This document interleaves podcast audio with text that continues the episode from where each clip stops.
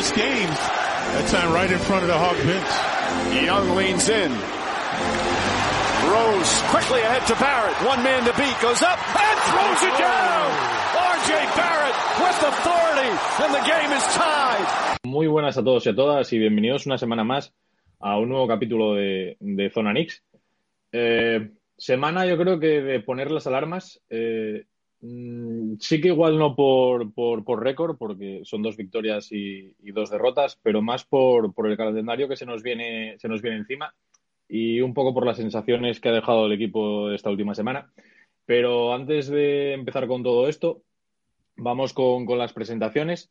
Eh, desde Madrid, y no sé si con el temporal o, o, no temporal, tenemos a Agus, a que le podéis seguir en Twitter en arroba Agus91 Gómez. ¿Qué tal, Agus?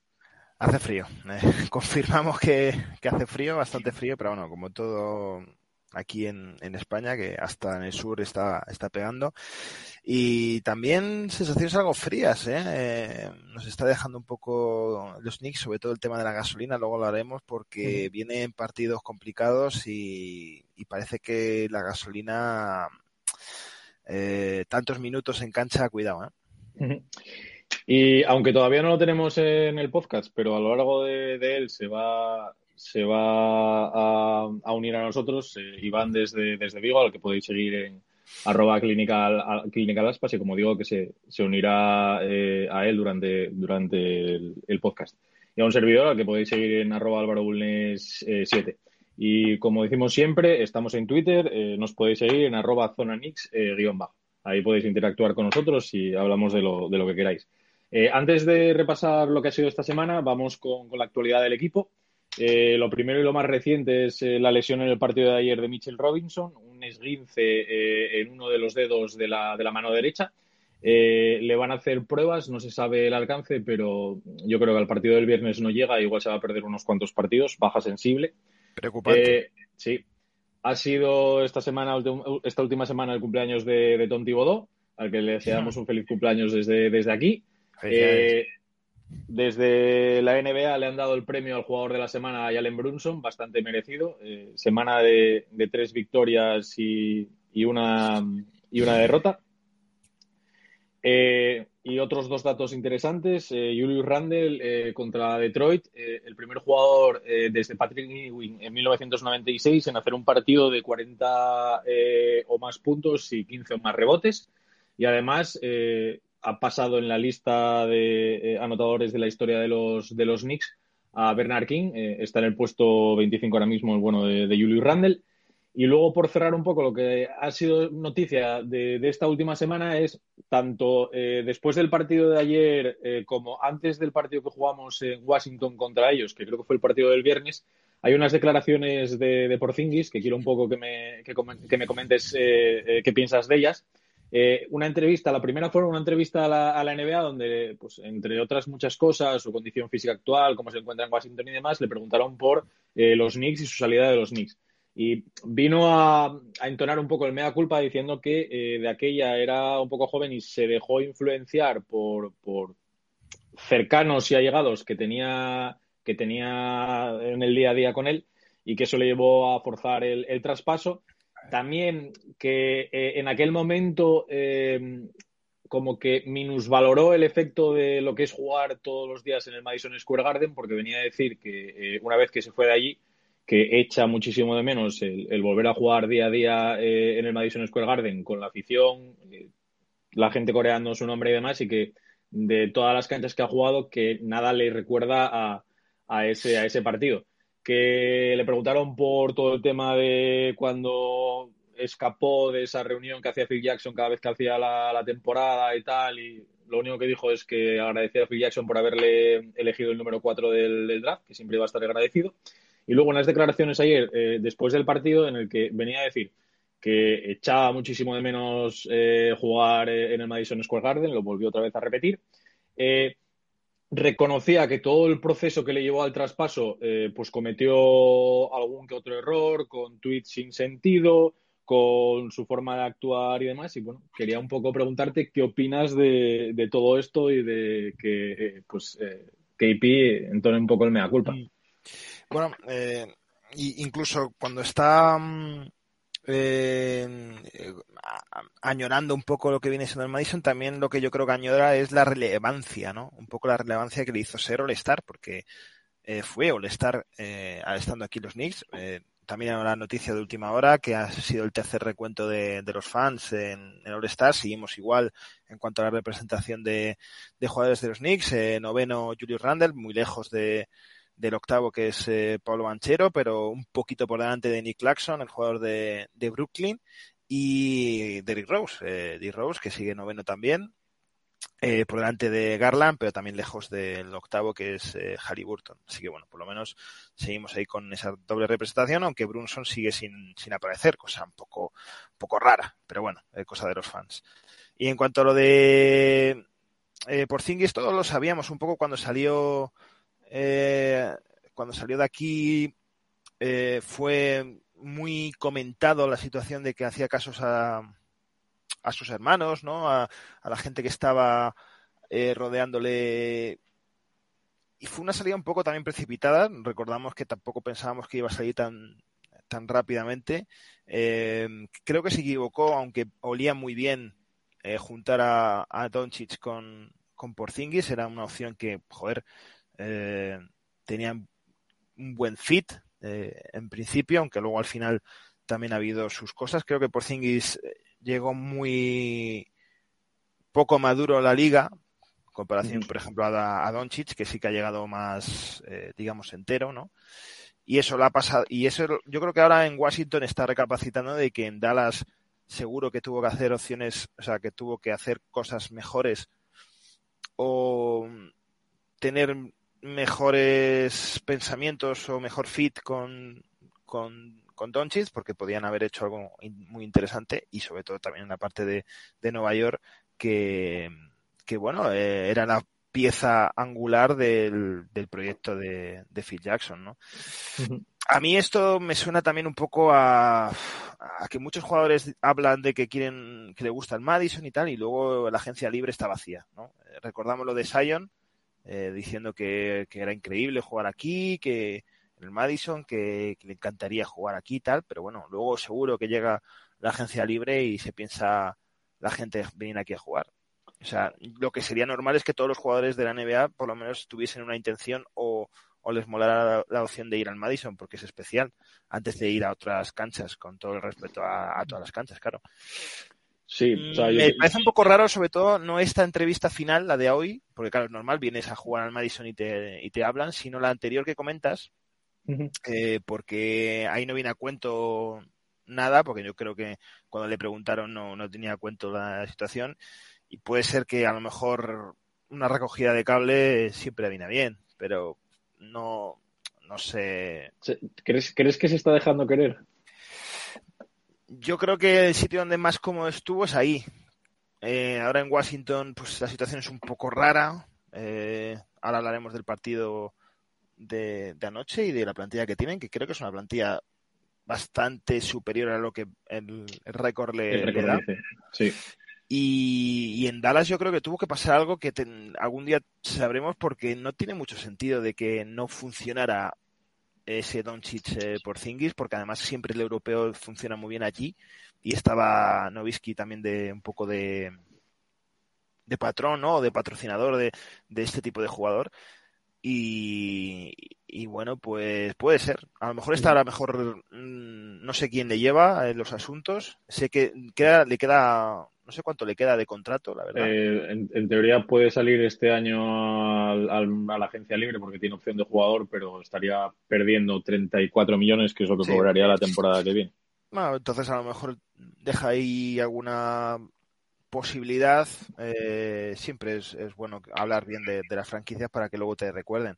No sé, ayer no, no escuché pitidos. Eh, sé que la, cuando vino la primera vez, bueno, la primera sí, también. vez con, con, Dallas sí que hubo algún. Ayer no noté nada. Y mira también, que nos vacunó bastante bien, sobre todo el primer al, y segundo cuarto, vamos, nos dejó a ese, a ese respecto que hablas tú de los pitidos y de los abucheos, eh, vino a decir que eh, habían sido, o sea, porque sí que hubo alguno, pero viene a decir que habían sido mucho menos eh, que la última vez que, que, había venido aquí con los, con los Mavericks y que además le había gustado mucho ver a, muchos niños y a mucha gente con, su camiseta queriendo chocar las cinco y demás.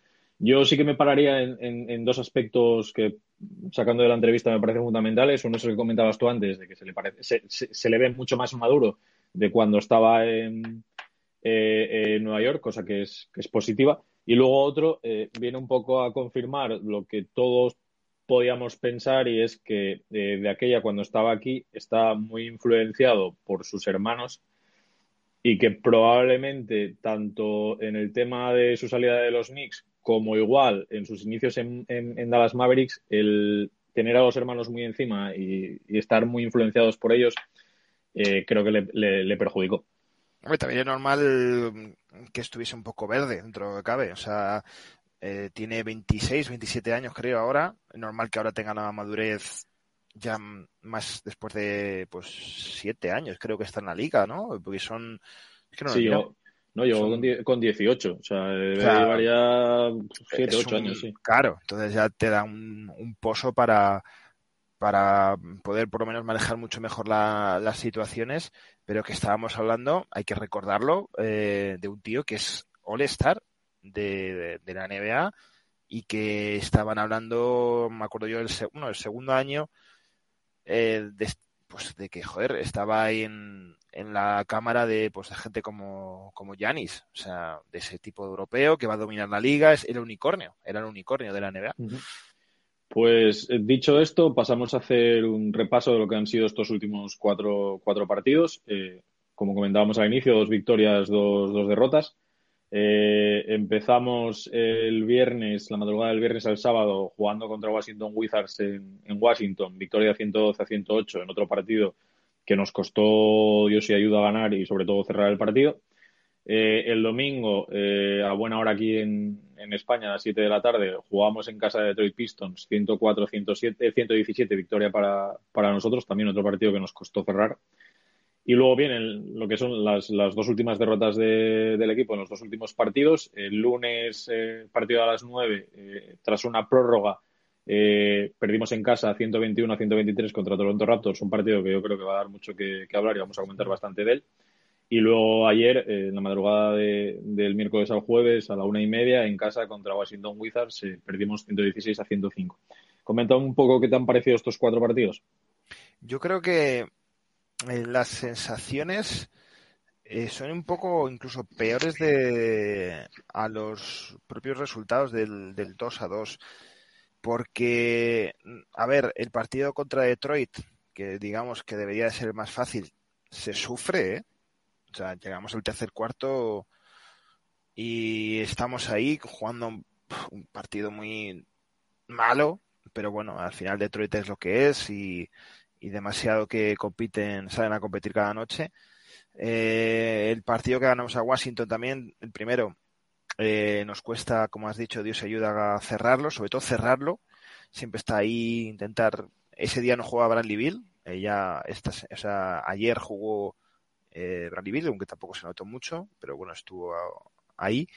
Y el mm, partido contra Toronto es un partido súper duro, eh, físicamente hablando, lo que hemos comentado muchas veces, de que tenemos un equipo bastante pequeño y se nota, eh, tú ves a, a, este, a Toronto y a mí me sigue flipando que Toronto esté en una situación eh, en esta situación donde están ahora mismo, no puede estar este equipo décimo primero, es imposible con, la cantidad de jugadores que tiene. Yo te voy a hacer, te voy a hacer una pregunta. Eh, Igual lo que pasa con los Raptors es que nos distorsiona que cuando juegan contra nosotros parece los Bulls de, Michael Jordan. Y yo creo que si vas preguntando luego al resto de la liga, eh, te dicen que es un equipo un poco eh, normalito. Igual no para llevar el récord que, llevan, pero que tampoco son la quinta maravilla del mundo.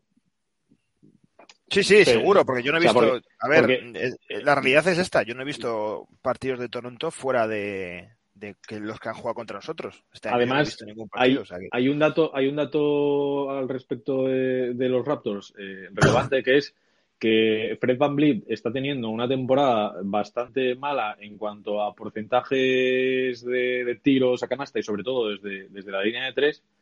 Y contra nosotros creo que lleva eh, promediando los tres partidos que, hemos jugado más de 28 puntos y con buenos porcentajes tanto de dos como de tres. Entonces, por eso que digo yo, igual los Raptors no son tan mal equipo como parece, pero tampoco son tan buen equipo como parece cada vez que juegan contra nosotros. Sí, a lo mejor le, debemos dinero a, Abraham Blin por alguna razón que... No, pero eh, al final también... Eh, tú vas y, manejas los pesos y dices, joder, es que Aranovi es un jugador muy bueno para, para la NBA, un jugador que te vale para abrir cancha y ser un buen jugador defensivo. Scotty Vance es un buen jugador y un buen proyecto. Siakam es el todo lo que quieres para un 4-5 moderno, digamos un tío que alto y, que te puede sacar rebotes y que te puede sacar el balón fuera y, por, y jugar por dentro, ¿no? Eh, Gary Tren igual, es un jugador muy moderno, con puede irse por adentro y tiene mano eh, de tres, se va Bleed, eh, es un también un jugador que, puede hacer su recorrido de la NBA tranquilamente, o eh, este Bucher, o sea que tiene una plantilla bastante cojonuda. Eh, y nos penaliza obviamente eso. Y también un poco, bueno, luego hablaremos también más específicamente de este partido. El arbitraje que tenemos es catastrófico, pero yo creo incluso para también hay momentos que para los Raptors también es caótico. Yo creo que es que hubo un momento que no sabía ni que se pitaba. y se pitaban algunas cosas que no tenían sentido y luego otras que, eran clarísimas eh, no, no se pitaban. Era una pena porque ese partido si lo ganas, joder, con el mate de, de Barret te vas y seguro que estuvimos hablando de que era falta, era 2 más 1, pero el que cabrón de Adi Barret seguro que tira el, tiro libre y la falla. O sea, no, te creas, no te creas, no te creas que eh, por en los últimos partidos Ari Barrett lo que viene siendo en el clutch, los tiros libres los, solía meter. Yo eh, comentar, sí, eh, creo que es un partido que los árbitros desquician a ambos equipos. Lo que pasa que eh, desquician a los Toronto Raptors no porque estuviesen pitando mal hacia, hacia, hacia ellos, sino porque durante muchas partes del partido les permiten un, un físico, o sea, una, defensa tan física, tan física, tan física, que en el momento en el que bajaban un poco el listón y algo que es común, que tú lo ves y dices es falta, el jugador de los Raptors o el banquillo de los Raptors se volvía loco, por lo que te digo, porque les estuvieron permitiendo eh, una defensa tan física, tan física, tan física, que a la mínima que pitaban lo que era una falta común, se volvían, se volvían locos. Y, a mí me parece que es un partido que los árbitros nos destrozan a nosotros, pero de arriba a abajo. Nos vamos al descanso nosotros creo que son 11 tiros libres o 10 tiros libres y ellos se van por encima de los 22, 23, 24 tiros libres. O sea, es una diferencia que para nosotros jugando en casa y, que somos un equipo que solemos ir bastante a la línea, que solemos eh, penetrar y entrar a canasta, no es una cuestión de que, pues bueno, no tocas la zona, pues lógicamente no te van a pitar falta. No, no, no. Somos un equipo que solemos eh, eh, jugar ese tipo de baloncesto, pero no nos pitaban absolutamente nada, les permitían de todo y, para mí la, la, muestra es el, mate de, de, Ari Barrett es un 2 más 1 clarísimo. Es un 2 más 1 clarísimo que se ve en todos los sitios y los árbitros no pitan. Y la que, lo que más gracia me hace es que eh, la norma general de la NBA es que al día siguiente te sacan este eh, las o sea, los dos últimos eh, minutos, un reporte de los dos últimos minutos de las decisiones que se han pitado en esos dos minutos por los árbitros y te dicen, pues mira, aquí se tenía que pitar falta y no se pitó, o aquí se pitó falta y no era. Y comentando eh, esos dos últimos minutos del partido de los Knicks, los árbitros consideran que no hubo ninguna acción que supusiese un error por parte de los árbitros y que en la falta de ese mate de Dari Barrett, que es clarísima porque le pone la mano y la agarra el hombro, consideran que no es falta porque el hecho de que le ponga la mano en el, en el hombro y la agarre del hombro no impide que Ari Barrett finalice la jugada y finalice el mate. Entonces, mi pregunta es, entonces, los dos más uno no tendrían que existir nunca. Porque si yo te hago una falta y tú acabas metiendo la canasta, lo que me está diciendo este, este, este, tal es, no, no, como no impidió que el jugador metiese la canasta, no pitó el dos más uno. Y es que me parece, me, parece escandaloso. O sea, al final lo que, lo, que, lo que de alguna manera estás privando, o sea, eh, primando y, haciendo es que, el jugador eh, haga flopping. Sí, sí, claro, y que la tiene. Pero es que eso, eh, cualquiera, o sea, esa jugada en, en, otro contexto normal eh, hubiese sido 2 más 1. O sea, pero es sencillo.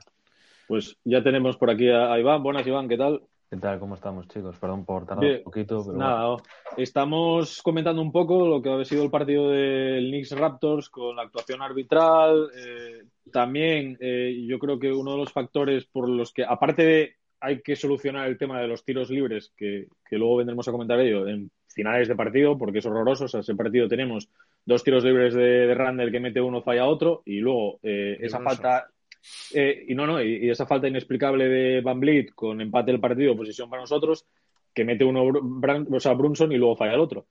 Pero ah, yo creo que también entre final del último cuarto y, la prórroga se notó bastante el cansancio. No sé si estáis de acuerdo conmigo, sobre todo los dos mejores jugadores de, los Knicks, que son eh, Branson y, y, Randall. Sí, hombre, yo creo que, que, al final sí que se está notando también, además de, que sí, que el partido de Toronto, por ejemplo, es eh, back to back, bien que no juegas contra un equipo muy que te exige mucho la primera noche como, como es Detroit, pero bueno, al final del partido, un partido que llevabas de sobra y al final se te complica un poco. Entonces, Tips, con la mínima excusa que tiene para seguir poniendo tanto a Brunson como a Randall, pues eh, te los pone. Y al final yo creo que sí, que a ver, la segunda noche de un back to back contra un rival físico que hace muchos robos, presiona muy bien y, te hace correr mucho, sobre todo en transición. Sí que se notó, sí que se notó en la, en la prórroga, sobre todo el cansancio de, bueno, de, de Brunson y de Randall principalmente. Porque, por ejemplo, de Quickly, desde que ha vuelto Barrett, parece que, no sé, que dejamos de tener noticias eh, de él porque ha bajado drásticamente el, el, minuto, los minutos que juega por partido y tal, y es una pena porque estaba jugando bastante bien. De hecho, no sé si os acordáis que había, había salido la semana pasada una información de que eh, los Knicks estaban buscando una primera por él, pero después de, asentarse como titular y tal, que ya, bueno, parece que les había convencido y tal, pero claro, si al final te convencen para que no juegues y, te bajan los minutos tanto y el rendimiento también, pues, pues no sé, pero bueno, yo creo que sí, lo del cansancio al final es una excusa que usa Tips de partidos apretados y tal para ponerlos y es que los está matando. Y ahora, no sé si habéis hablado del calendario que nos viene, pero es, eh, es fuerte. ¿eh? Es fuerte. Lo, hablamos, lo hablábamos al principio de que era semana para encender un poco las alarmas, no por eh, los resultados de estos partidos, que son 2-2, o sea, 50% de, de victoria, sino por lo que se nos viene, se nos viene encima. Y creo que, hablando, hablando un poco de cansancio, creo que la mejor muestra de ello es el partido de ayer, que vale que los Wizards se van a 18 triples y, la meten hasta, hasta en una piscina, eh, cuando eh, lo normal que están haciendo durante la temporada son meter 10 triples, mm. pero creo que desde el minuto 1 hasta el final de partido lo que se nota es a los jugadores cansancio, eh, o sea, cansados, especialmente a, Randall. O sea, Randall ayer era un muerto viviente. Sí, sí, no, La gasolina, obvio. Es que no, no da o sea, es que estamos en, enero. o sea... Que lo podemos, lo podemos hilar con el siguiente tema del que vamos a hablar durante el podcast, que es eh, los o sea, minutos, reparto de minutos y, segunda unidad, rotación, segunda unidad. Los, los, está quemando. No sé qué, no sé qué opináis o, o qué veis. Hombre, pues yo veo que sí, que claro que los está quemando.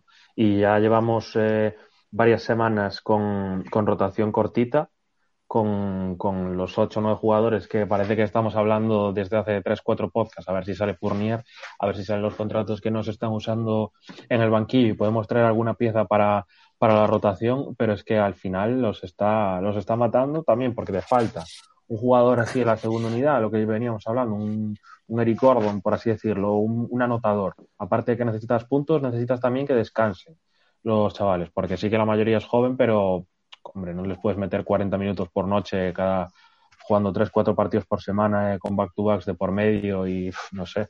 Ya a ver, Randall sí que es una persona que desde su primer año que se rompe la pierna se ve que físicamente está, está como un toro y te aguanta todo, pero Barrett ya ha tenido un par de lesiones que le han dejado un par de semanas fuera y Brunson hasta hace nada estaba, estaba con la bota y me acuerdo que después de, de, de esa foto con la bota, que no sé si acordáis de ella, eh, al, día siguiente se cascó cerca de 40 minutos y es que no ha bajado de ese, de ese, de ese minutaje. Es que al final es, es muy 49. Se jugó Barrett eh, contra Toronto y al día siguiente dices... Saliendo de lesión, claro.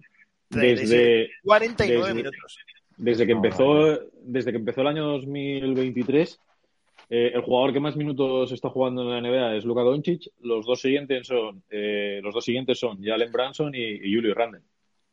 Pero hay una cosa que eh, pensamos nosotros, y yo cada día estoy más, más cercano a, a, que estoy equivocado yo, porque cuando pensamos nosotros de decir, bueno, es que tenemos que mover a Fournier, a Cam, eh, a Derrick Rose, porque así vamos a meter a, a gente en, en, dinámica de, o sea, meter más jugadores en, en, rotación y tal. Y yo creo que no, lo único que va a cambiar, si viene alguien, en caso de que viniese alguien, es cambiar a gente que, o sea, quitar a gente que está jugando, como Matt Bright, bueno, está jugando, porque el otro día jugó Claro, pero- minutos o tal. Eh, Obi Topin a lo mejor juega al menos, Isaiah y ya está. O sea, Es que el- el- la, la- la cuestión aquí es, eh, realmente la rotación de los Knicks no son nueve jugadores, son seis jugadores que son los que están jugando la mayoría de los, Seis y de los medio. minutos. con Isaiah ahí, seis y medio. Sí, bueno, se- seis jugadores que son los que están jugando la mayoría de los minutos. La parte positiva para nosotros es que son seis jugadores que podrían ser titulares tranquilamente cualquiera de los seis. Y luego tres jugadores situacionales, McBride, eh, Toppin y, y mm, Hartenstein, que te juegan un total de siete, ocho minutos o nueve minutos porque le tienes que dar algún segundo de descanso al resto. Si no, eh, los seis jugarían los cuarenta y pico minutos, los cuarenta y ocho minutos de, de- de- del partido. Entonces, eh, o buscamos la manera de incrementar los minutos, salga bien o salga mal, o buscando eso, eh, cambios de rotación, mezclando titulares con suplentes, o qué, para que esos jugadores situacionales aumenten los minutos y puedan dar descanso al resto, o hay que hacer algún movimiento para que le quite eh, el puesto a esos, a esos jugadores y pueda, pueda descansar. Si no, es que esta situación es, in- esa es insostenible. Y ahora, con la lesión de Mitchell, vamos a ver cuánto tiempo va a estar, eh, porque el tema de las manos y los dedos, cuidadito, porque son cosas que parece una tontería y se pueden alargar más de, de lo, de lo suyo. Y el tema del 5, que en los anteriores podcasts yo estaba comentando de que era un, tema importante, vamos a ver ahora cómo se lidia, porque no es lo mismo eh, el quinteto que te, pones con Isaiah jugando pues unas minutadas y teniendo Jericho Sims eh, de rotación, eh, vamos a ver cómo va el tema. Porque seguro que Robinson no llega al siguiente partido y veremos a ver cuántos partidos eh, está sin, sin el center más puro para, para el sistema de tips. Es que es eso. Y también lo de lo que veníamos hablando de, de Isaiah es que mm, quizás no es el perfil, ¿no? El perfil tips que, que se busca, aunque sea para el, para el 5 suplente, porque al final yo creo que es un jugador más de, de como el esquema que tenía en, en Clippers, que por eso se, se salió allí y tal, que era un poquito más de mover la bola, tener más protagonismo y tal, y aquí quizás lo que necesita el pivot de tips, tanto el titular como el suplente, pues eso es un poco lo que hace Mitchell Robinson, que te coja un Pero- montón de rebotes y, sea la escoba. Hay, hay una cosa, hay una cosa que no entiendo, obviamente, salvando las distancias, y podemos hacer la broma con esto de Piqué y Shakira, de que pasar de Mitchell Robinson a Hartenstein en defensa es como pasar de un Ferrari a, a un Twingo. Sí, completamente. Eh, yo lo que no entiendo es, en ataque, eh, joder, Thibodeau tuvo a Joaquim Noah en, en los Bulls. Y salvando las distancias, eh, podría utilizar a Hartenstein como ese Joaquim Noah de mover el balón desde la, la bombilla y- y- o desde fuera y, y no, y no lo hace. Ya. Y si no lo ha hecho, no lo va a hacer, eso creo que lo tenemos. Entonces, se, se- se te junta una segunda unidad con el pobre McBride, que ofensivamente te aporta nada, eh, Hartenstein lo mismo, y, y a Topping, que lo tienes limitado a ponte en las esquinas, que te llegue el balón y te la juegas de tres, y, y entonces el, el- el equipo rival lo tiene muy, muy fácil y muy sencillo para, para defendernos. Pues te quedas dos jugadores, que son Quickly y Barrett, para anotar. El resto sabes que está por ahí muchas veces haciendo cardio, no, no otra cosa. Sí, Y- sí, por eso eh, cuando está en, o sea, al final lo mete a tantos jugadores de, de, digamos de la primera unidad para que sea uno ofensivo. O sea, por eso siempre van colando o a Barrett, cuando descansa Barrett se mete por ahí eh, Grimes, eh, pero siempre tiene que estar un Quickly Grimes, eh, Quickly y, Barrett o, con, o con Randle, porque si no, es que no la meten ni debajo de... Claro, claro. pero yo, yo te hago una pregunta. Si tus dos mejores jugadores ofensivos estadísticamente en la anotación son Branson y son Randle, ¿por qué no eh, en la primera sustitución que haces es o Branson o Randall y pones a Randall con la segunda unidad eh, aparte de Weekly? Sabes que igual Randall tiene menos problemas para anotar que RJ Barrett, que es muy tendente a rachas. Si no le entran igual dos, tres canastas, se viene un poco abajo, pero si le entran esas tres, cuatro canastas, sabes que va a seguir anotando. Hmm. Prueba, prueba, prueba cosas eh, distintas para que cuando salga esa segunda unidad no sea perjudicial para ti porque a día de hoy es, un problema muy, muy importante. Le cuesta, eh, al final a Tips le cuesta mucho también girar la, tuerca. Hay muchos equipos que lo hacen, eh, Filadelfia. Eh, da todo el primer cuarto a, a, Joel Embiid y Harden sale y luego en la segunda en el segundo cuarto cuando está descansando Embiid es cuando empieza digamos ofensivamente hablando Harden a, a funcionar en el equipo. Se podía hacer. Eh, el problema es que no, no confía. Yo creo que tampoco confía él mismo en, lo que pueda aportar eh, gente en los que tiene. Sobre todo la segunda unidad. Confía, confía en seis.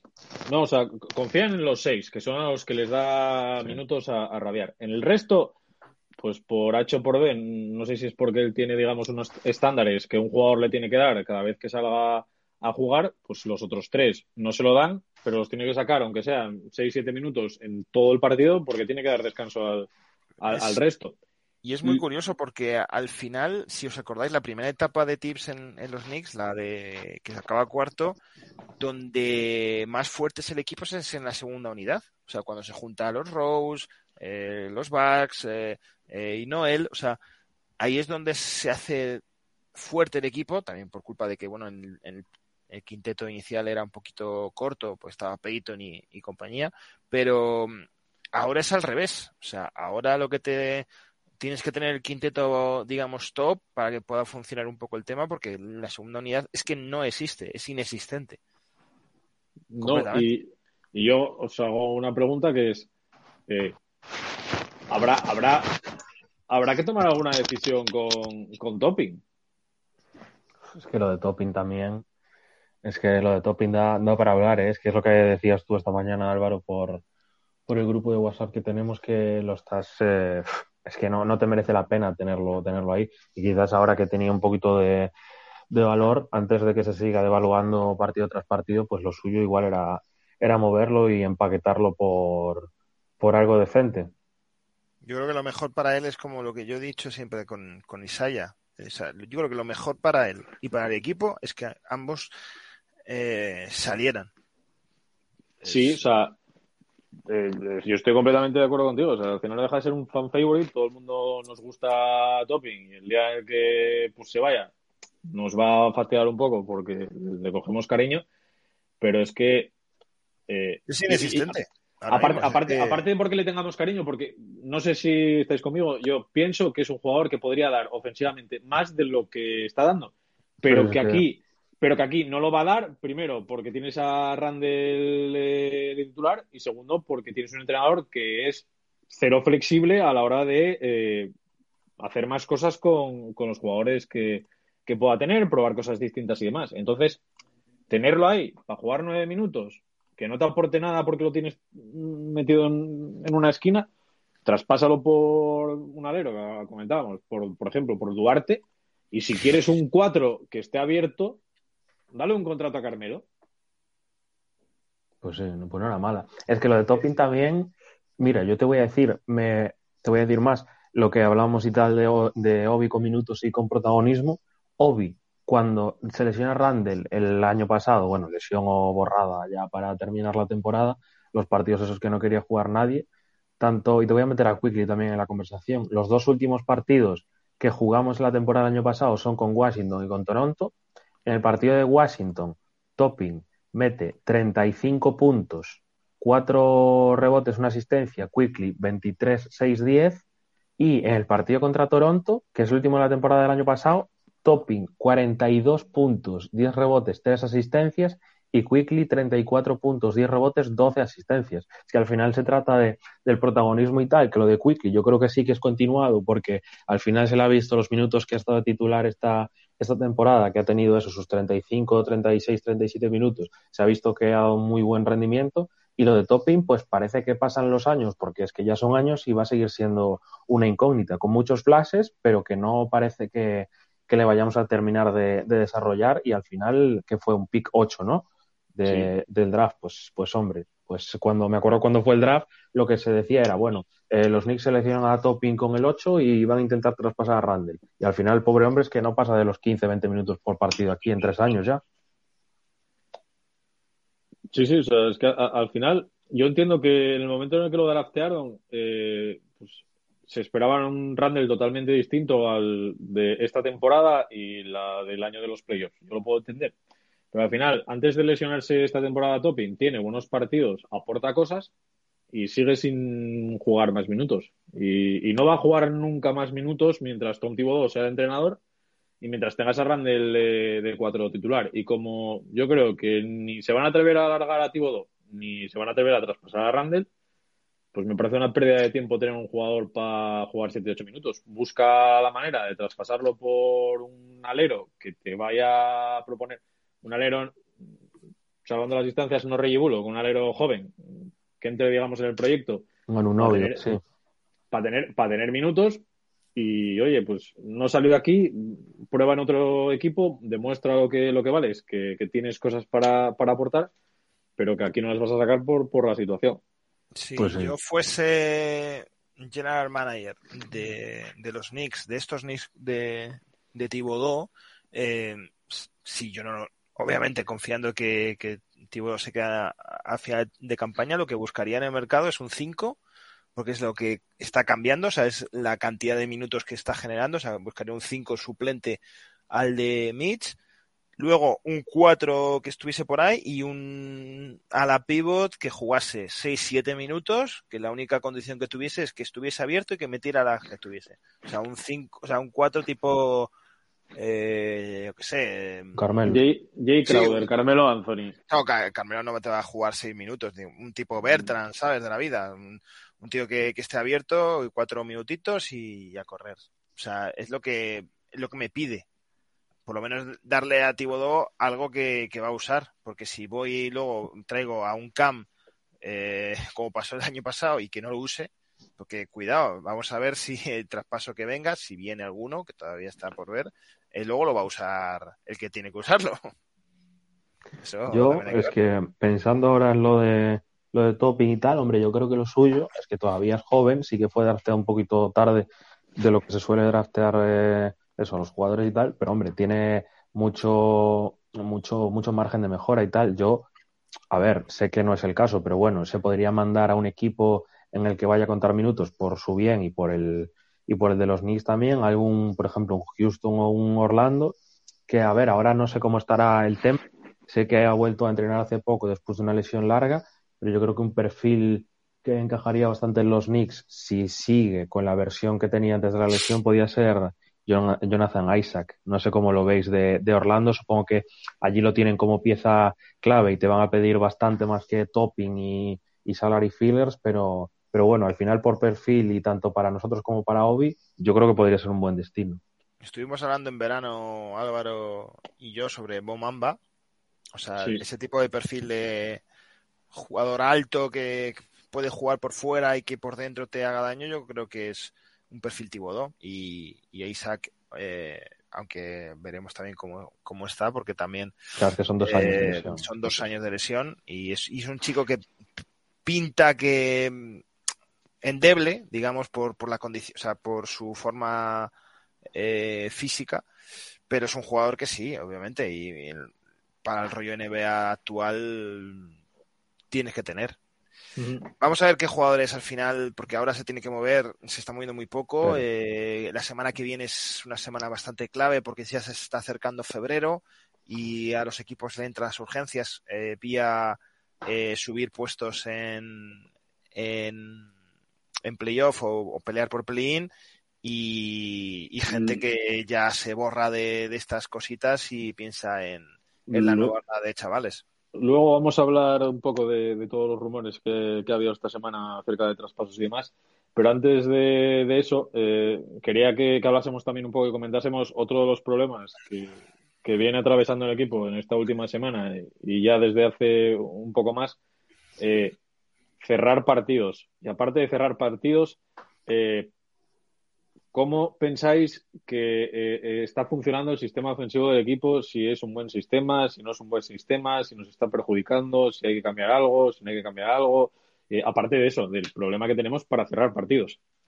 Hombre, yo creo que el sistema últimamente se basaba bastante en los muy buenos primeros cuartos de Randall, que ya empiezas con empiezas con bastante ventaja y tal, y en general hay bastante Brunson dependencia, está claro, tanto para generar como para, como para anotar, pero es que a mí el sistema de los Knicks de, ataque no me termina de convencer. Creo que se puede exprimir mucho más con los eh, jugadores que tienes ahora mismo, tanto los que juegan como son Brunson, Randall, Barrett y tal, como los complementos como, como Grimes, que es un tío al que yo le daría más tiros de los que tiene, porque sé que tiene cualidades de sobra para, ver, para ser más que un simple tirador entonces, eh, no sé, yo la verdad es que estoy bastante preocupado también por el tema de cerrar los partidos, porque si bien que, a ver, el partido de Toronto sí que te lo he hecho un poco más aparte, porque yo creo que les pitaron demasiado a ellos, o sea, se fueron al doble de tiros libres al descanso y al final es algo que perjudica y mucho, pero es que el partido de ayer mismo, aunque no esté tan ajustado al final, acabas con un 66% en tiros libres que, hombre, son 10 puntos más que si llegas a meter, no te digo los 10 porque es muy difícil, pero tener un 85-86% en tiros libres yo creo que no es muy complicado siendo un equipo NBA tal como están las cosas ahora. Entonces, a mí lo que me preocupa es sobre todo que, que falle Randall un tiro libre o así, bueno, te lo puedo entender, pero que fallen los guards, que falle Brunson, Grimes, McBride, que te fallen dos, tres tiros libres en los últimos minutos, sí que te puede decidir un partido como lo estamos viendo estos días. Y a ver, al final los tiros libres yo supongo que será cosa de, repetir, repetir y repetir, pero bueno, sí que hay que subir ese porcentaje porque te da, te da partidos. Sí, hasta las grandes estrellas eh, cometen bastantes fallos, eh, sobre todo en, el clutch, en, tema de tiros libres, es preocupante los tiros libres, pero también se habla de, lo normal, de, de, la plantilla que tienes y que, y que no tienes un cerrador de, partidos o bolas calientes. Es verdad que sí que eh, Brunson lo estaba haciendo bien, exceptuando el tema de los tiros libres. Es un tío que asume, luego le puede entrar o no, pero él asume. Y, pero nos falta, obviamente, falta ese Blit, que sabes que, aunque esté haciendo un partido malo, pues te va a meter un triple o te tiene opción de meter ese triple. O en Washington, eh, Bill o, o por Zingis, ¿no? Ese tío que, sea estrella, estrella. Brunson creo que todavía no es estrella, estrella. Randen para mí no es estrella de, la NBA y entonces pues eso también eh, perjudica. Es, algo claro. Y sí que a falta de estrellas sí que tendría que tener un plan, por lo menos para intentar cerrar los partidos, cosa que yo creo que no hay en, los Knicks. muchas veces, no sé si os da la impresión que el cuarto cuarto es intentar que pase el tiempo lo máximo posible eh, defenderlo, si tienes un resultado, de intentar defenderlo, porque en ataque ya se te ha ido las costuras, y si es ofensivo, pues eh, a lo que vaya. O sea, uno contra uno y... Claro, o sea, es que yo... A, mí el que está yo creo que está un poco relacionado con la forma de atacar que tenemos y las y los colapsos que, nos pasan en, el último en el último cuarto. Eh, sí que creo que ayer después del partido le preguntaban a, a Tibodó sobre eh, el ataque del equipo y la cantidad de, de, ISOs que, que utilizábamos eh, ofensivamente, venía a decir que él creía que no, que no se utilizaban eh, muchos. es cierto que estamos en el top 10 en, en rating ofensivo, pero creo que es un poco fake y va más en relación a eh, la temporada que, está teniendo Julius Randle y, Allen Branson eh, en el uno contra uno, que están teniendo una muy buena temporada, más que tener un sistema ofensivo eh, que sea top ten de la, de la liga. Y el, mayor ejemplo, el mayor ejemplo que estaba mirando esta, esta mañana, una estadística, que desde que desde que Tom Thibodeau es entrenador de los Knicks, que son dos temporadas y, y lo que va de esta, en la primera temporada el equipo acaba eh, el 29 de 30 en eh, asistencias por partido, 21,4. La temporada siguiente, 2021-2022, eh, acaba último en, en asistencias, 21,9. Y en lo que va de temporada, desde que cambiamos la, eh, lo que va de temporada en estos cincuenta y pico partidos, eh, 22,4, el vigésimo séptimo de 30, y desde que cambiamos la, rotación después del partido de Dallas, somos el último equipo con 20,7 asistencias por, por partido. Eh, para mí esto es, un problema que en, el último cuarto y en partidos ajustados, pues, pues se, se ve. Bajamos el ritmo de, de, juego. Nos centramos muchos en los ISOs de, de Branson y de, y de Randall, que muchas veces salen, pero, pero cuando no salen, pues acaba con el otro equipo eh, ajustando el, marcador y llevándose el partido o eh, que tengamos que sufrir más de la cuenta por, por, por ello. Pues sí, yo es que, eh, a ver, el año de, el primer año de Tibo es que al final sí que ya se veía con, eh, con, el base que tenías, ¿no? Que no daba para más, que no, no podías, de donde no hay, no se puede sacar, ¿no? Pero también dependías muchísimo, muchísimo de Randall, que se cascaba sus partidos con 12, 13, 14 asistencias, con un montón de triples dobles y tal. Y este año sí que la, la responsabilidad es compartida en ataque entre él y Brunson, pero Brunson tampoco es el tipo de base generador, ¿no? No te es un Halliburton que te promedia un 20-10, un Garland, es, un, un, base más, eh, pues más centrado en eso, en meter puntos y tal, que sí que tiene sus partidos de, de 6-7 asistencias, pero no es la tendencia. Estoy viendo aquí los box scores de, las último, de los últimos partidos y es que, por ejemplo, Washington ayer, eh, Kuzma y Porzingis se van a las 12 asistencias entre ambos, Toronto, eh, eh, Scotty Barnes 4, Siakam 9 y al final nosotros es que es eso, no pasamos de, las 16-17 como equipo. Te digo, te digo, en los últimos ocho partidos, también otra estadística que estaba mirando, en los últimos ocho partidos solo hemos pasado en uno, que fue contra Indiana, de las 20 asistencias. El resto son, eh, pues, 19, 16, 14, 17, 17. El de ayer, que comentabas tú, entre Kuzma y Porzingis, se van a las 12 asistencias. Tú, como equipo, eh, haces, haces 14 asistencias. Y eh, de los equipos que están, como comentábamos, en el top 10, en el rating ofensivo, en el porcentaje de asistencias hay dos solo que están eh, muy mal, que son New York Knicks y Dallas, que son los únicos equipos eh, abajo del todo en porcentaje en asistencias que tienen una ofensiva eh, en el top 10 en el, en el rating. Con lo cual, en el momento en el que Allen Branson o Julius Randle no tienen el día, pues lo tienes fastidiado para anotar porque el resto de jugadores tampoco es que sean muy buenos en, en, ISO. Y si no mueves el balón. Si yo fuese un equipo que jugase contra los Knicks, lo tendría muy fácil, ¿eh? O sea, no, o sea la sensación de que me planteo una, una zonita 2-3, luego un 2 contra 1 a Rander y a, y a Brunson, y ya está, ¿eh? Y es que nos anulan, nos, cuesta, y, y, nos anulan, ¿eh? Y es que de ahí no salimos. No, no, nos cuesta, nos, nos, cuesta muchísimo lo de la, lo de la zona es, es, increíble porque nos cuesta, nos cuesta muchísimo. Y comentabais, y yo creo que va también relacionado en eh, esto de finales de partido y en lo del de reparto de minutos más rotación. Eh, semana de varios rumores. Eh, empezó la semana eh, un rumor que decía que los Knicks estaban dispuestos a traspasar a Cam Redis a cambio de dos rondas. Siguió con que los Knicks estaban dispuestos a traspasar a Derrick Rose pero eh, que para beneficiar al jugador querían que fuese una situación positiva para él en un contender y no el hecho de traspasarlo por traspasarlo a un equipo donde no tuviese opciones de, de competir. Comentaba antes Iván, eh, hace un mes la información que salía es que estábamos escuchando ofertas por Quickly y que pues, pedíamos una primera ronda. desde la lesión de Ari Barrett y esa racha de partidos de Quigley como titular, eh, sea la cara de la moneda. O sea, pues eh, estamos en la otra dirección que dice que eh, somos tendentes a quedarnos el jugador y no lo vamos a traspasar. Eh, un rumor ayer de Mark Stein que decía que se intensificaban las conversaciones de traspaso con Camp Redis, que había equipos interesados como los Lakers, los Bucks y los Maps que lo querían y que pedíamos unas, una compensación que era segunda ronda y que en las negociaciones con los Maps estábamos intentando que viniese para la gran manzana Ray Bullock.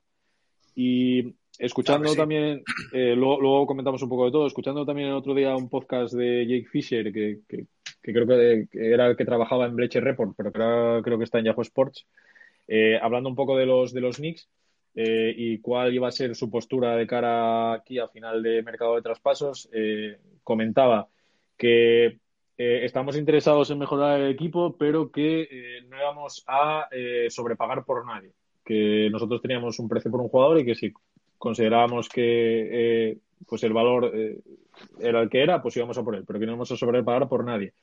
Que íbamos a ir a por jugadores de segundo nivel, nada de estrellas, de porque también no había ninguna, ni Lavín, ni, ni compañía, ni nada. Tipo nivel Kyle Kuzma y toda esta gente. Eh, y no directamente desde, desde los Knicks, pero que tenía información y llegaba información de que había interés eh, de, entre Gary Payton, eh, no, Gary Payton, no, Gary Trent eh, Jr. De, Toronto Raptors y, y, los, y los Knicks.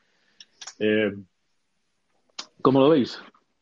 Hombre, ¿Qué opináis de todo esto? Porque es evidente que eh, mejor ayer que mañana eh, hay que buscar la manera de mejorar el banquillo para reducir minutos para y allá. que no lleguemos muertos. Sí, para allá. Para allá. Es que eso tiene que ser para allá. Lo de, ¿qué opino? Pues mira, lo de Redis me parece completamente lógico porque es, me parece un muy buen jugador que en un rol en un equipo Dallas, por ejemplo, Dallas se tiene que tirar de cabeza a por Redis, sí o sí, porque vamos, les viene como anillo al dedo para que les den un poquito de puntos, que el pobre Doncic está, está dos telediarios de pedir el, traspaso. Y, y, a ver, lo de Bullock, ¿cómo lo vería? Pues, a ver, si nos dan una segunda y Bullock, que supongo que tiene que entrar algo más, ¿no? Porque Bullock cobra sobre los 10, 12, entiendo. Pues al final, eh, yo si viene Bullock aquí, espero que no le quite minutos a, a, Quentin Grimes, porque al final, si viene Bullock aquí, espero que sea para rol de la segunda unidad, que te tire sus triples y los meta y ya está, que tampoco es que esté haciendo un temporadón, ¿eh?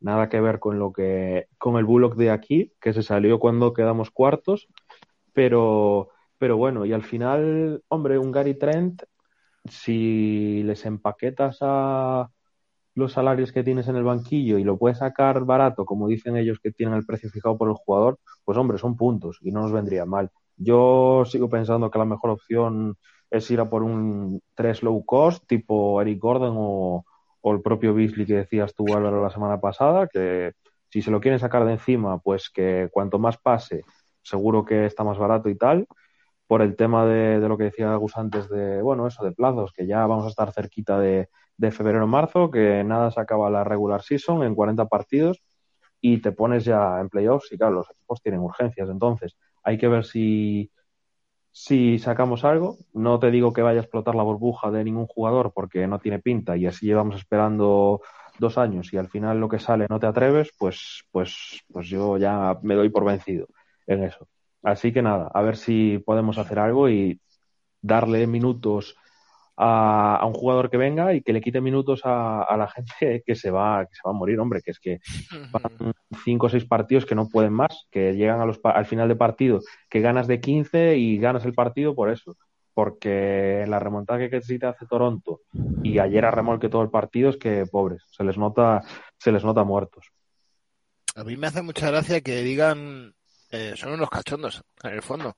Que te digan que, que no van a pagar más de la cuenta, eh, de lo que piensan de lo que vale un jugador, cuando luego a sus propios jugadores los eh, bajan el precio. O sea, es algo que, que me parece súper divertido, pero bueno, allá ellos, eh, para eso están gestionándolo, ¿no? Yo también espero poco. De hecho, a día de hoy, eh, pienso que si hay va a haber algún movimiento va a ser pues de quitarte jugadores y no venir nadie Cosa que, a, ese, a ese respecto que se me, se me olvidó comentar, que decía Jake Fisher que la impresión que tenían hablando con, con el resto de, equipos y demás es que no teníamos ninguna prisa ni ninguna necesidad eh, de quitarnos de encima el contrato de Fournier eh, utilizando una primera ronda para, para ello. Que al final eh, pensaban los Knicks que en tres meses o en cuatro meses pasaba a ser un jugador que le quedaba un año de contrato y que probablemente iba a ser más fácil moverlo ahí que ahora metiendo una primera ronda y que no estaban interesados en hacer ese tipo de movimiento.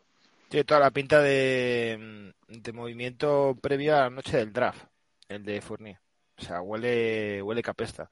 Yo creo que lo que sale es lo de Cam, que sí que podría salir, pero saldría a lo mejor por una ronda y algún jugador para cuadrar algún tipo de salario, pero que ese jugador no sea reutilizable y poco más. Eh, yo creo que es urgente el tema del 5, porque, insisto, es un tema que sí que me preocupa, porque vamos a ver a hoy, eh, o sea, vamos a ver estos días sin Mitchell eh, sin Mitch Robinson, a ver qué, sucede y cómo gestiona Tips el tema del 5. Eh, imagino que habrá momentos que coincidan Topin y, y en, esa segunda unidad, que ya vimos en su momento cuando se lesionó también Robinson hace pues la temporada pasada. Y pero sí urge que haya algún tipo de movimiento, sobre todo por los jugadores. No sé cómo llegará, no Rander, porque sé que al final él llega, eh, Barrett también llega, pero a ver Brunson, que es la primera temporada que se está cascando cuarenta y pico minutos por partido, y a lo mejor llega a marzo y, pide volver a Dallas y que el balón sea para Donchi, porque está hasta las narices de correr. O sea, cuidadito con eso. Yo al, respecto comentabas lo de ver minutos de Randall de 5, sí que creo que, los vamos a, ver. Lo que pasa que no van a ser con Topping de 4 y va a ser con Barret de 4 para eh, utilizar a Grimes y a Quickly, que fue lo que el, el quinteto que utilizó ayer para, para intentar cerrar. Y, cerrar el partido cuando, cuando Sims eh, pues, tuvo problemas de faltas. Eh, con respecto a Bullock, todo lo que sea un jugador que al parecer es de confianza de tips y que sabes que va a tener sus 20, 20 y pico minutos, lo que implica que el resto no lleguen a los partidos con la lengua fuera, es eh, positivo. Eh, ¿Es el jugador que necesitamos? Pues yo creo que no. Porque al final no deja de ser, sí, un jugador defensivo y un jugador que tira de tres, pero de ahí se acabó. Igual necesitamos, o todavía seguimos necesitando, más jugadores que, aparte de hacer ese tipo de cosas, sean capaces de generar para los demás, generar su propio tiro y, demás. Eh, ¿Quién se me viene a la mente que lo traspasamos en el día del draft y que no podemos volver a traspasar por él? Alec Barks. Pues es ese tipo de jugador que igual necesitamos más que, más que Bullock. Pero, eh, lo dicho, si puedes sacar a Bullock a cambio de, de Camp Redis y que además te pague Dallas una segunda ronda porque les ayudas a no pagar la, tasa de lujo y además, eh, de cara al año que viene, pues se quitan eh, el contrato de, de Bullock, pues bienvenido sea por lo que comentamos, porque si no van a morir los, los seis que están jugando siempre. Que cuidado, Cam es mejor jugador que Bullock. Sí. creo que todo lo tenemos Hmm. Eh, o sea, todos pensamos eso menos Tibodó. que seguramente piensa que Bullock es mejor que, que Cam.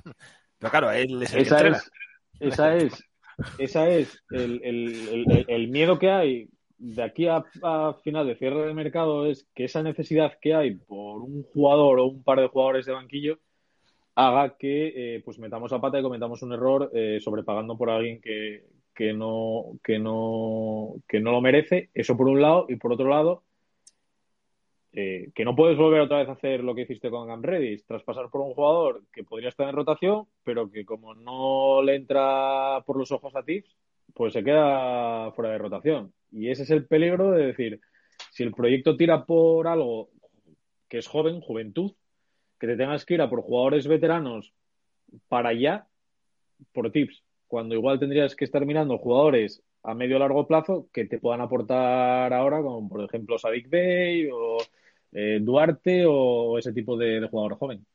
Ese sí es el miedo que tengo. No sé si vosotros compartís esa misma sensación.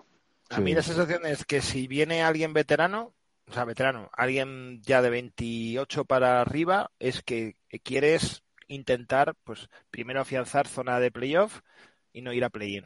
cosa que, bueno, está, es respetable porque, joder, estás sexto y necesitarías, vamos, yo, yo haría ese tipo de movimiento, intentar reforzar con algo más de experiencia, puntos y una rotación para mejorar el equipo. Y si me traes a alguien joven, eh, significa que el proyecto es joven, así que entendemos que los Grimes, los Quickly eh, son importantes de cara al futuro. Y si no me traes nada, es que no, no hay una agencia ahí. Hay, no hay sí, nadie pero...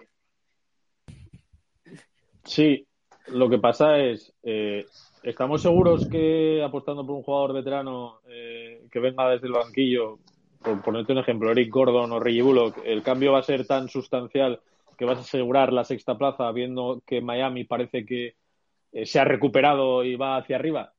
Y... No, pero yo creo que estaríamos más cerca. O sea, a mí, lo, a mí me acercaría más eh, tener a más eh, piernas y más puntos que no tenerlas. O sea, ahora mismo si acabamos como está, o sea, si hoy termina el mercado y, acabamos con lo que tenemos ahora mismo, eh, que es una opción, ojo, eh, a lo mejor no nos da, pero no nos da por, por pura gasolina.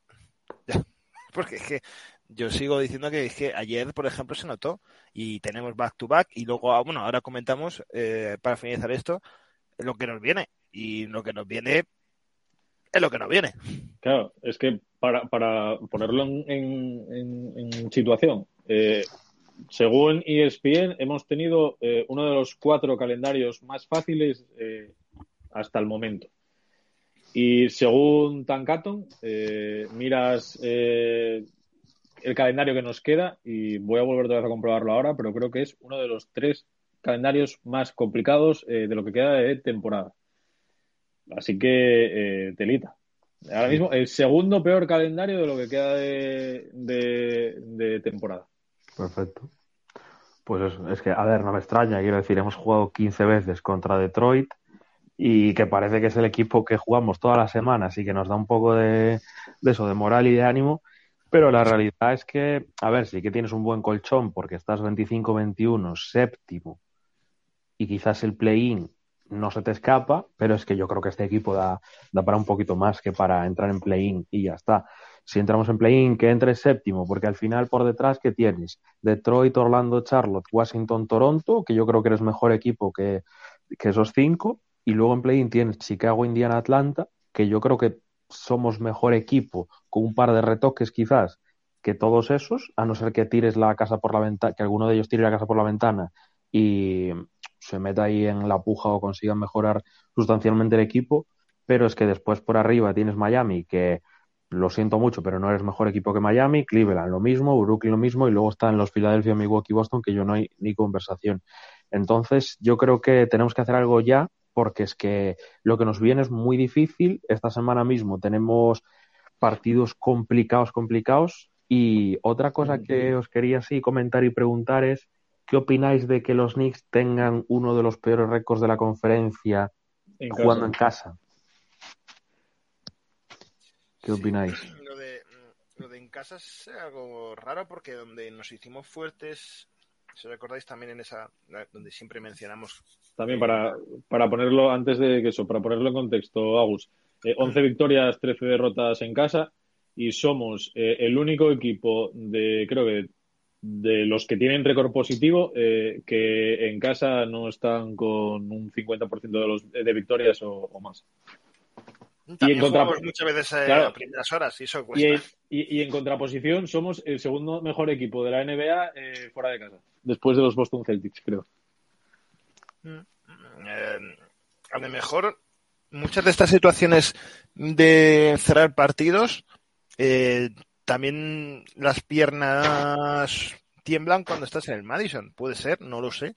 Tampoco noto un ambiente ni muy hostil ni, ni muy festivo como cuando pasó, o sea, no todo el Madison normal, incluso han cantado MVP a, a Randall, o sea que deberían de estar contentos. También, igual si te pones a analizar todos los partidos que jugamos en casa, hemos tenido muchas de esas derrotas que no se tendrían que haber producido porque ibas ganando de 15 o 17 contra los Hawks, eh, también ibas ganando bastante contra los Mavericks, de 17 contra Milwaukee. Eh, contra Toronto también, también, ¿eh? Toronto 10, en el, 10 arriba en el último cuarto y creo que en los últimos cinco minutos del partido metes nueve puntos, tienes cuatro pérdidas y, también hay que poner en, en balanza que, y aunque no lo digan, porque es así, a todo el mundo le gusta jugar en el Madison. Y cuando viene el rival, eh, todo el mundo le pone de cachondo jugar aquí y meter sus 30 puntitos y salir en la foto. Luego en casa, pues cuestará más, pero todos quieren jugar aquí en el Madison. Lo, lo, malo es que los cabrones luego en la agencia libre no quieren venir, pero quieren pasarse uno o dos partidos por lo menos y dejar su impronta. Y así, es una realidad. Pues para poner fin a esta parte del, podcast, antes de ir a los pronósticos de lo que va eh, esta semana, eh, vuestro MVP de estos cuatro partidos. Para mí es eh, claramente Brunson, porque no, bueno, es que yo creo que no tiene, no tiene mucha competencia, que Randall se ha caído un poco del nivelón que tenía las anteriores semanas y Barrett le está costando volver, pero bueno, parece que vuelve. Sí, sí, igual. yo creo que ahí. sí ahí vamos a coincidir los, los tres. Sí que los eh, podía, podía, entrar en discusión Randall porque el partido de Washington allí y el partido de Detroit, que es el partido de los 40, 42 puntos, creo que hace 15, 15 rebotes, eh, podían competir con, con Branson, pero el, de Toronto, cansancio y creo que se centra muchas veces en, en los árbitros y se, y se va del partido. Y el de ayer fue, fue bastante malo. Entonces yo creo que coincidimos los tres en que, en que es Jalen Branson. De cara a esta próxima semana, eh, son tres partidos contra tres rivales, eh, dos de ellos que, están bastante bien y pues uno de los Raptors que siempre nos ponen las cosas difíciles. Madrugada del viernes al sábado a la una y media viajamos a Atlanta para jugar contra los Hawks, unos Hawks que llevan cuatro victorias seguidas eh, contra, contra los Knicks, vaya aquí. luego, el lunes, bueno, madrugada del domingo al lunes a las 12 de la, de la noche, viajamos a Toronto, eh, Toronto Raptors Knicks. Eh, jugamos ahí con una pequeña ventaja porque Toronto juega un partido antes, o sea, es segunda noche de back-to-back para ellos. Y eh, el último que jugaríamos esta semana, madrugada del martes al, miércoles a la, a la, una y media, volvemos otra vez a casa contra Cleveland Cavaliers. ¿Qué pensáis de estos tres partidos? Que van a ser muy duros, van a ser, va a ser la guerra. Y al final estamos jugando contra rivales directos, los tres, porque Toronto gana un par de partidos y ya se te pone atrás. Atlanta lo mismo y Cleveland yo creo que es lo que tenemos que, mirar porque yo creo que por nivel tenemos equipos parecidos, por récord también porque solo están a tres victorias. Y yo sí tengo que decir una predicción siendo positivo porque me huelo que vais a ser negativos vosotros, te voy a decir un 2-1. Hay que ganarle a Toronto seguro porque no sé si pierdes el head to head de esta temporada ya, por si hay algún desempate pero, pero sí, ganar a Toronto y a ver si ganamos uno de los dos, tanto a Atlanta como a, como a Cleveland, que ya les hemos ganado a los dos esta temporada y, y por qué no. Bueno, eh, eh, todo lo que es, sea victoria es muy importante. O sea, si sumas un 1-2, por ejemplo, no es mala semana, eh, viendo lo que viene. Yo creo que ganamos a Atlanta, eh, Atlanta está también un poco rara, es un polvorín, te puede salir que te ganen tres partidos seguidos como que palmen tres.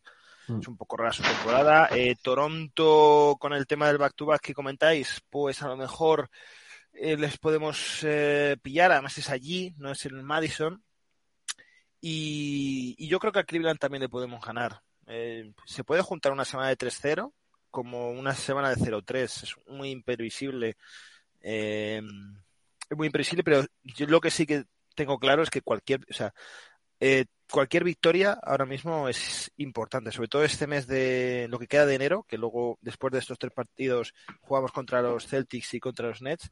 Si juntamos estos cinco partidos, eh, victorias que puedas sacar eh, es muy importante, porque además quitas al rival, porque son todos rivales de la conferencia.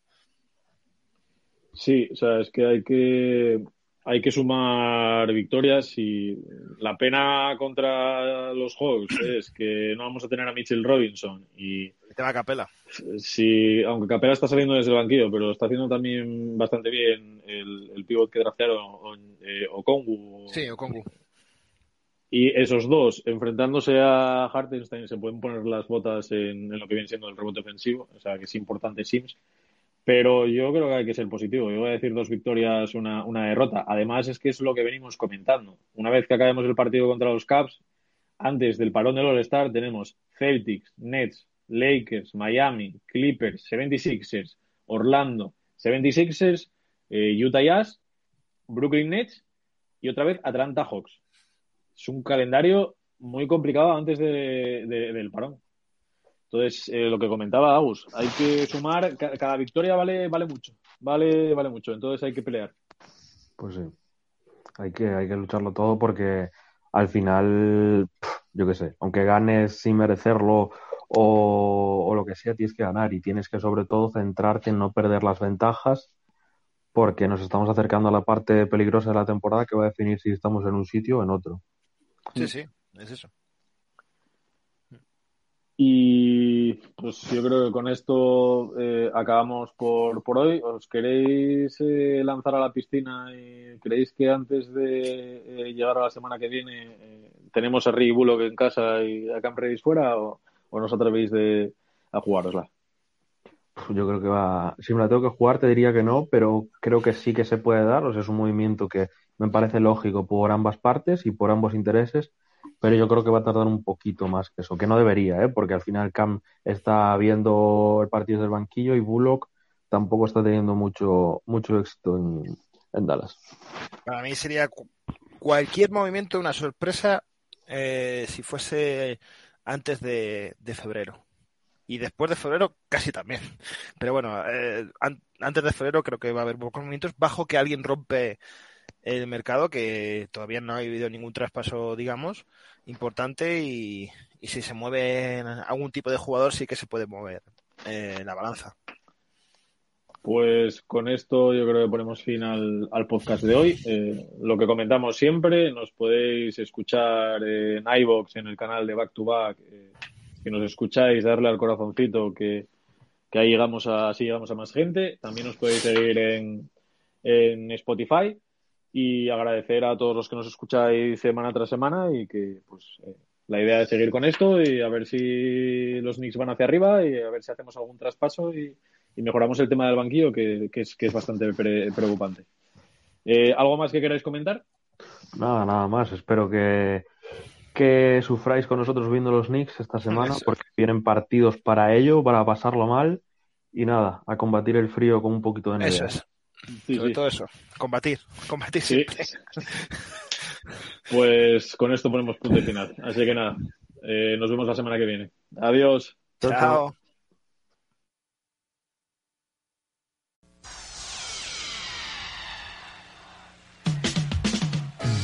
We are the New York Knicks.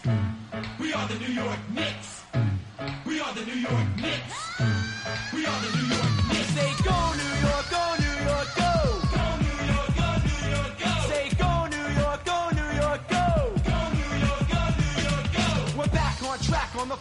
Morris 94, and the Knicks are hardcore. And I'll tell you like this, we ain't never looked sharper.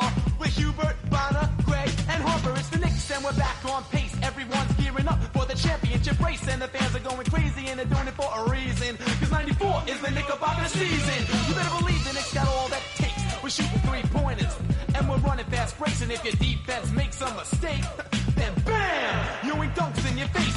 This is a team you don't wanna miss. We are New York. We are the New York Knicks.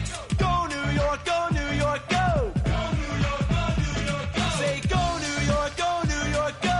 Go New York, go New York, go! Say go New York, go New York, go! Go New York, go New York, go! So yo, bust it. All you hear is a swish. Threes by Starks and dunks by Smith. And no rebounds. If that's the case, we put Oakley and Mace in your face. We draw charges and we set picks. We are New York. We are the New York Knicks. Say go New